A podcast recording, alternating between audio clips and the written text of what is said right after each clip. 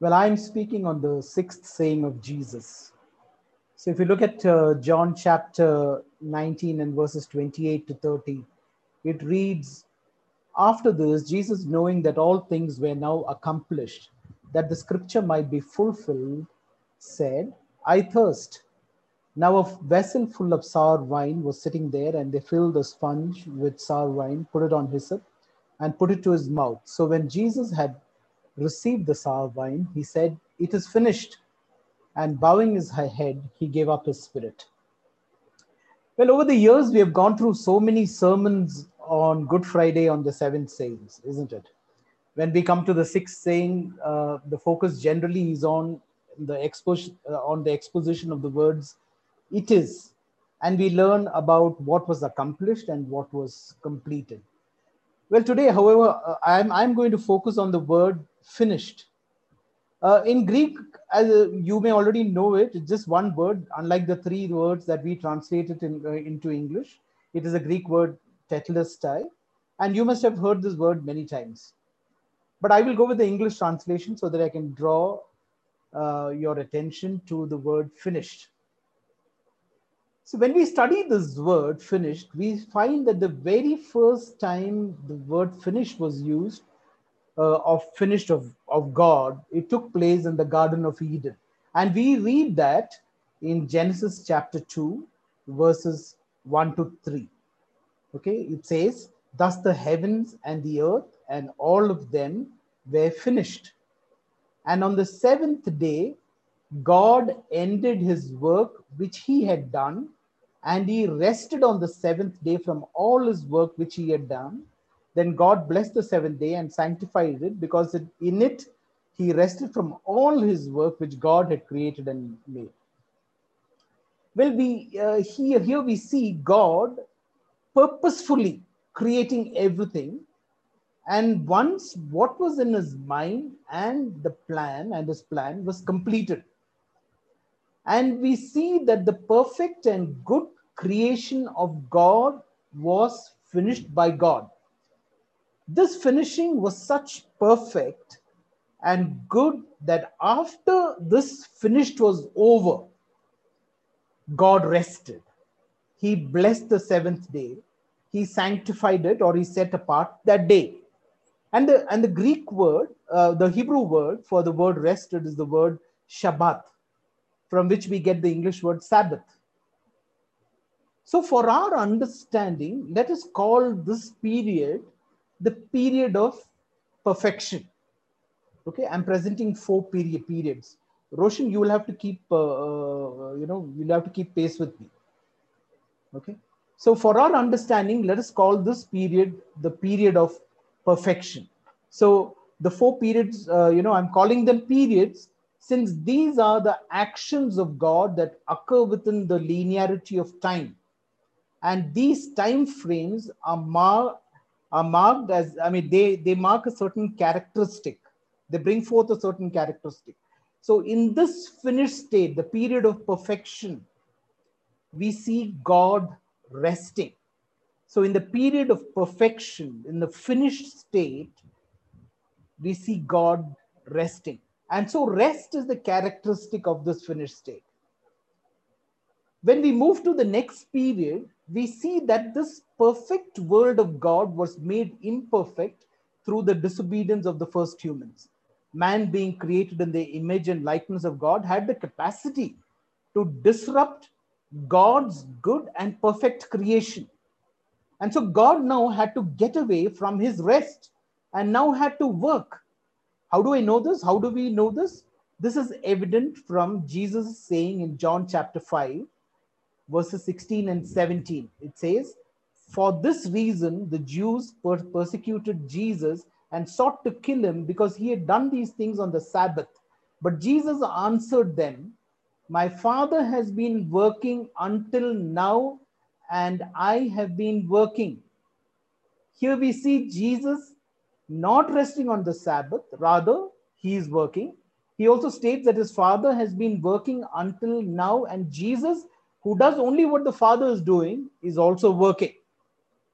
From this, we can see that we moved away from the period of perfection, of complete rest, we moved from that to that which we now call the period, we can now call the period of imperfection. In that which that which was perfect, it was twisted and marred. And, and when we compare these two periods, we can clearly notice one major similarity.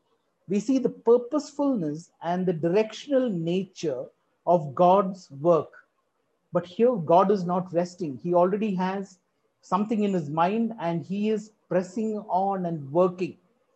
While the people of Israel celebrated Sabbath, they were resting, and that which was the rest of God, we find God not resting. He was at work. God's purposeful work entailed a plan, a progress, perseverance, and perfect completion. I'm not going to elaborate on these now. Maybe uh, this is this is maybe these are uh, top. This can be handled in a different sermon altogether. But for this sermon, suffice to know that God was working purposefully, and in the same period of in the same period of in, uh, per, period of imperfection, Jesus, the divine and perfect Son of God, enters, and this is the inauguration of the next period. That's the period of perfect redemption. We read about this in Hebrews chapter 2, verses 9 to 10. It says, But we see Jesus, who was made a little lower than the angels for the suffering of death, crowned with glory and honor, that he, by the grace of God, might taste death for everyone. For it was fitting for him, for whom are all things and by whom are all things, in bringing many sons to glory, to make the captain of their salvation perfect through sufferings. So the plan was for the Son of God to incarnate in flesh, to be a human, in order that the Son will be made perfect through sufferings. It is the Son's perfection that will make perfect the sons, that is we. And we have the offer of perfect redemption. Well, that was the plan. This was what was finished at the cross of Calvary. The divine Son of God taking on the fullness of imperfect humanity. He had to undergo the ultimate suffering, pain, and shame in order to redeem his created sons. And Jesus' finished work on the cross inaugurated the period of perfect redemption. This period is characterized by suffering. The offer which was given to every human, you know, this is characterized by suffering, but there is the future hope of entering into the perfectly finished period and enjoying the eternal rest of God. We sometimes underestimate and we do not have a good understanding of the present state of perfect redemption. We live in a period which Jesus already proclaimed as finished. The proclamation from Jesus is gone, finished. We are in the post finished state. But at times, we slip back into the unfinished period. Even I'm guilty of that. I am I'm sure that many of us can can reflect and and we we know that sometimes we go back into that. And the consequences are it'll either lead to extreme religiosity or it may lead to utter despondency. But we too are given the purposefulness of god as our portion during this period. We need to remember the characteristics of god's purposefulness you know plan progress perseverance and perfect completion there are so many scriptural portions that talk about our sonship. Uh, even Pastor Abraham has been taking us through that, you know, uh, about our sonship, our inheritance. We are told about the fruit of the Holy Spirit, about the residence of the Trinitarian God in us. And so Jesus' finished statement was not just about the correction of the past, it included the purposefulness of the present and the rest that we have in the future. So let me repeat this. So Jesus' finished statement it was not just about the correction of the, of the past, but it includes the purposefulness of the present and the rest that we have as our eternal hope for the future. And we see Paul's statement echoing Jesus' cry on the cross. Uh, if you look at 2 Timothy chapter 4, verses 6 to 8, he says, For I'm already being poured out as a drink offering, and the time of my departure is at hand. I have fought the good fight. I have finished. The word finished is here is not tetelestai, but another another Greek word called teleho, meaning completed or ended the race. I have kept the faith. Finally, there is laid up for me the crown of righteousness, which the Lord, the righteous judge, will give to me on that day, and not to me only, but also to all who have loved his appearing. So, what is Paul's present realization? He says, For I'm already being poured out as a drink offering. Uh, it, you know, we offer refer to this portion and we think of it as Paul referring to his impending death. But it's more likely that Paul is understanding the struggles and toils of his apostolic ministry as a libation upon the sacrificial service of the churches to whom he ministered. So in the Old Testament, if you look at it, the libation was offered as a portion of the fruits of the worshipper's labor. So it is fitting that Paul is also speaking of his labor as a libation. His labor was offered up as a drink for God.